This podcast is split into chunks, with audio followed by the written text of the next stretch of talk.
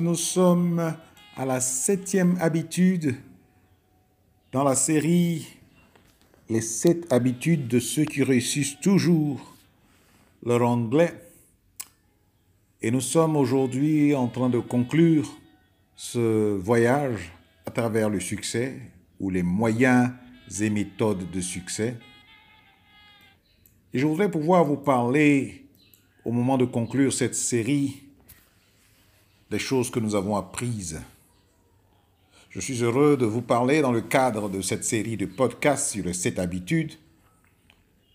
J'espère que vous avez eu l'occasion d'écouter les autres podcasts. Ils sont aujourd'hui disponibles sur le site Anchor et quatre ou cinq autres sites euh, Spotify et tout le reste. Il s'agit donc de parler de la septième habitude. On va faire un rappel, je pense que ça va nous aider. La première habitude, vous la connaissez, c'est anticiper, avoir une vision qui vous porte loin, longtemps même avant d'avoir commencé. Vous apprenez l'anglais, d'accord. Dès le premier jour, vous voyez où vous voulez arriver dans cet apprentissage.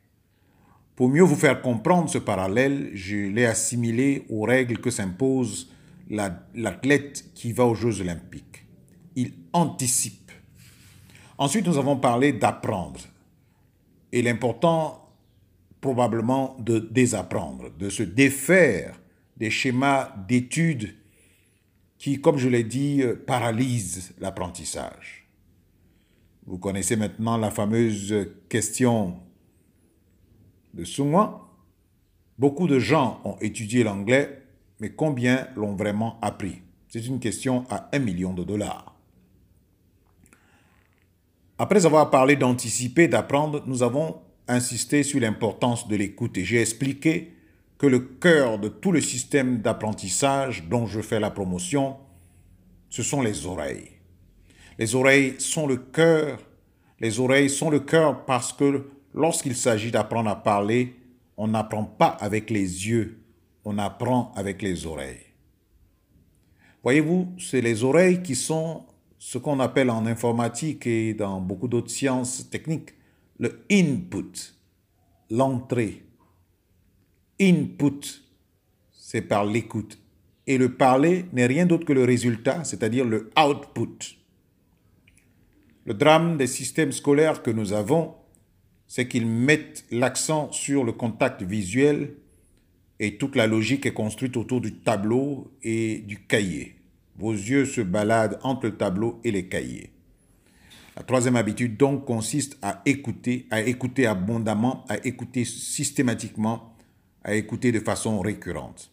La quatrième habitude consiste à pratiquer. La cinquième des habitudes, c'est le fait de parler. Parce que la finalité de la démarche que vous faites en tant qu'apprenant, c'est parler. Vous ne cherchez pas à avoir une culture générale sur l'Angleterre ou sur les États-Unis, quoique ce soit un des résultats secondaires de cet apprentissage. Votre, votre, finalité, l'objectif que vous visez, c'est de parler. Le output, c'est parler. Une des habitudes que l'on remarque chez ceux qui parlent déjà, c'est que le peu qu'ils connaissent, ils l'utilisent pour parler. Très important. Ils n'attendent pas de devenir des experts pour commencer à parler. Ils parlent avec des fautes, ils parlent avec des hésitations, ils parlent malgré les rires, ils parlent sans tenir compte du qu'en dira-t-on. Parce que, et j'espère que nous nous comprenons, l'objectif qu'ils ont est trop important pour qu'ils s'inquiètent des rires et des colibés des uns et des autres. La sixième habitude qui a fait l'objet du sixième podcast, c'est le fait de progresser. Plus simplement, il s'agit de constater que l'on part d'un point A à un point B. C'est cette progression qui confirme que devenir bilingue ou fluent, comme nous aimons le dire, n'est plus ou moins, ou du moins, n'est ni plus ni moins, et avant tout, une démarche de conduite du changement. Alors la conduite du changement, parlons-en, ou du moins n'en parlons pas. Parce que on se rend bien compte qu'on ne peut pas envisager de devenir bilingue sans concevoir cela comme un changement profond dans vos habitudes, dans vos capacités, un changement profond dans votre perspective, dans votre vision des choses. C'est pour cela que dans les cours que nous donnons en entreprise, il y a un volet conduite du changement qui est lié à toute cette démarche d'apprentissage. La septième habitude, l'habitude de ce jour, est étonnamment, étonnamment d'ailleurs une habitude dont on parle tôt, dont on parle peu, je voudrais dire, une habitude dont on parle peu quand il s'agit d'étudier. Cette habitude, tenez-vous bien, c'est aimer. Oui, oui, je sais qu'il y a un côté un peu philosophique. Je veux dire que c'est finalement un mot, le mot aimer, tellement grand et tellement utilisé qu'il est à la fois précieux et peu précis. Mais c'est quand même, n'est-ce pas, un mot galvaudé parce qu'on y met tout et, rien. On met tout et rien dans aimer. Mais peut-être que pour mieux vous expliquer, je vais vous raconter l'histoire que j'ai vécue ce matin même pendant des cours en ligne que je donnais à une dame, une de mes apprenantes, qui explique comment son fils, tout jeune, et parce qu'il aimait le basketball, s'est mis à écouter tout ce que la NBA avait comme émission. Tout ce qu'il y avait comme programme en anglais sur Internet, tant que ça parlait de basket. Et bien sûr, avant d'attendre l'adolescence, avant d'atteindre l'adolescence, l'enfant, l'enfant de cette dame, parlait un anglais limpide et impeccable. Cet enfant est un témoignage de ce que l'on peut faire quand on aime. Ne dit-on pas qu'avec l'amour, on peut tout faire Eh bien, ça s'applique aussi à la langue anglaise. Votre démarche d'apprentissage est une démarche qui doit être marquée par l'amour, l'amour de l'anglais. Vous devez aimer l'anglais. Voyez-vous, beaucoup de programmes échouent parce qu'il n'y a pas cet amour. Il n'y a même pas ce besoin de dire aux uns et aux autres, vous allez aborder une langue, il faut en tomber amoureux. Sinon, ça ressemble dans une relation euh, dans laquelle on entre, mais il n'y a pas d'amour. Et beaucoup de gens entrent dans cette relation avec l'anglais, elle est froide, elle est liée aux notes qu'on va obtenir, elle est, elle est liée à un examen mais il n'y a pas ce déclencheur qui fait que tout l'attachement, toute l'émotion qui facilite l'apprentissage se met en place pour avancer vite. Alors, le mot amour est-il trop grand? Utilisons donc des synonymes moins marqués peut-être. Engouement, passion, attachement, ferveur. Cette émotion noble qui dope l'apprentissage. Alors, Quelqu'un a envie de dire, mais depuis quand parle-t-on de sentiments dans l'enseignement ou dans l'acquisition d'une langue seconde? Non, aimer ne fait pas partie du vocabulaire des salles de classe. C'est même comme si cette notion n'existait pas. Sauf erreur de ma part, sauf des recherches au mauvais endroit, cette question de l'amour pour la langue anglaise, cette notion d'aimer, vous vous rendez compte, n'est pas mentionnée. Mentionnée nulle part. Vous comprenez? On est trop détaché des sujets qu'on étudie pour, mettre, pour y mettre quelque chose d'aussi subjectif que l'amour. Et pourtant, et pourtant, celle ou celui qui veut, qui va parler l'anglais, doit aimer cette langue. Il doit aimer tout simplement. Aimer qui? Aimer quoi? Alors j'emploie le mot aimer, mais comme je l'ai dit déjà, d'autres personnes seraient plus à l'aise avec le mot passionné. Bon ben, si c'est le mot qui vous convient, choisissons-le. Aimer commence déjà par s'aimer, c'est-à-dire aimer soi-même. Vous savez, il y a des choses qu'on ne peut pas faire quand on se déteste, quand on traverse une période où on ne sait pas qui on est, où l'on ne sait pas ce que l'on vaut, où l'on se hait carrément. Il faut s'aimer. Je n'ai jamais vu quelqu'un qui traverse une période difficile et qui réussit à vaincre ce genre de défi comme apprendre l'anglais en même temps. Non. Il faut pouvoir se regarder comme une personne à qui l'on veut faire du bien. Et apprendre l'anglais, je peux vous le confirmer, quand vous y réfléchissez, vous fera beaucoup de bien. Celui qui apprend l'anglais se fait du bien. Parce que vous aimez donc, vous n'hésitez pas à aller jusqu'au bout. Le temps ne compte plus. Les efforts ne se comptabilisent pas parce que vous aimez. Un peu comme dans une relation humaine.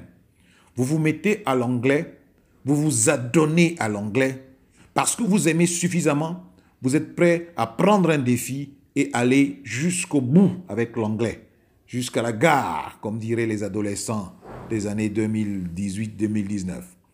S'aimer, c'est le point de départ, mais c'est aussi le point pour aimer les siens, aimer sa famille, aimer ses enfants, aimer sa femme, aimer ceux qui sont autour de nous. Alors, encore une fois, ce que je dis n'a l'air de rien parce que le monde professionnel vit en ignorant cette dimension affective de l'acquisition de connaissances nouvelles. Je veux dire, vous allez froidement vous asseoir dans une salle de séminaire, quelqu'un apparaît sur un écran, vous prenez des notes, c'est fini, vous avez validé tel séminaire, la vie continue. Mais il ne s'agit pas de connaissances techniques, il s'agit d'une langue qui va colorer vos mots, une langue qui va porter vos sentiments, vos expressions les plus profondes, je l'espère. Vous ne pouvez pas ne pas aimer. Et ce sont des choses dont je parle parce que j'en ai été témoin. Depuis 37 ans, des hommes et des femmes se rapprochent de moi et je les écoute. Et je me rends compte que oui, ils viennent avec la raison officielle d'apprendre l'anglais, mais il y a souvent, bien plus souvent qu'on y pense, d'autres raisons. Alors je pose toujours la question, pourquoi voulez-vous apprendre l'anglais?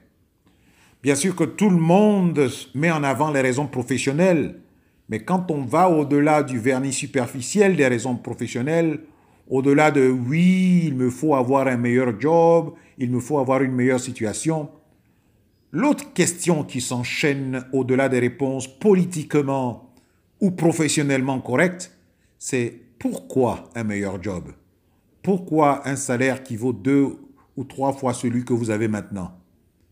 C'est parce que vous voulez prendre soin des vôtres.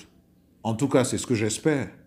Parce que si la motivation ne va pas au-delà de l'augmentation du salaire, vous ne pourrez pas aller plus loin. Vous aimez les autres, vous aimez ceux qui sont autour de vous.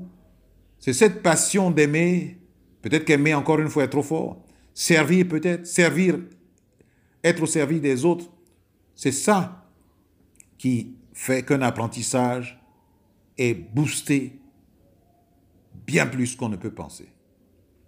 Pensez seulement à toutes les fois où vous pouvez, grâce à l'anglais, être utile aux autres, dépanner quelqu'un dans votre famille ou dans votre entourage, juste parce que vous parlez anglais. C'est-à-dire des choses que les autres ne peuvent pas faire. Il faut aimer l'anglais.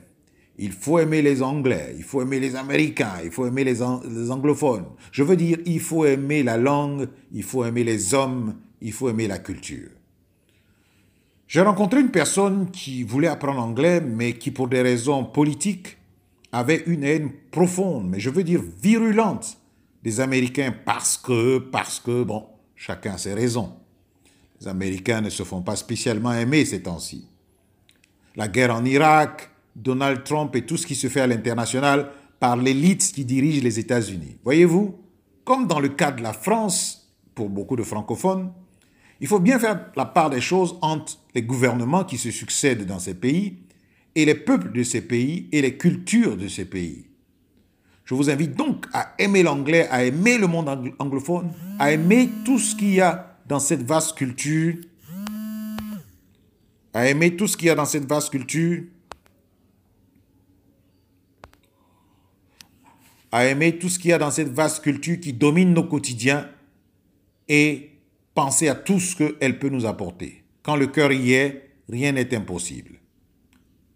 J'ai eu le, plaisir, chers amis, à travers ces podcasts, une série de sept podcasts, de vous donner quelques éléments. Bien sûr, ce n'est pas tout ce que j'ai mis.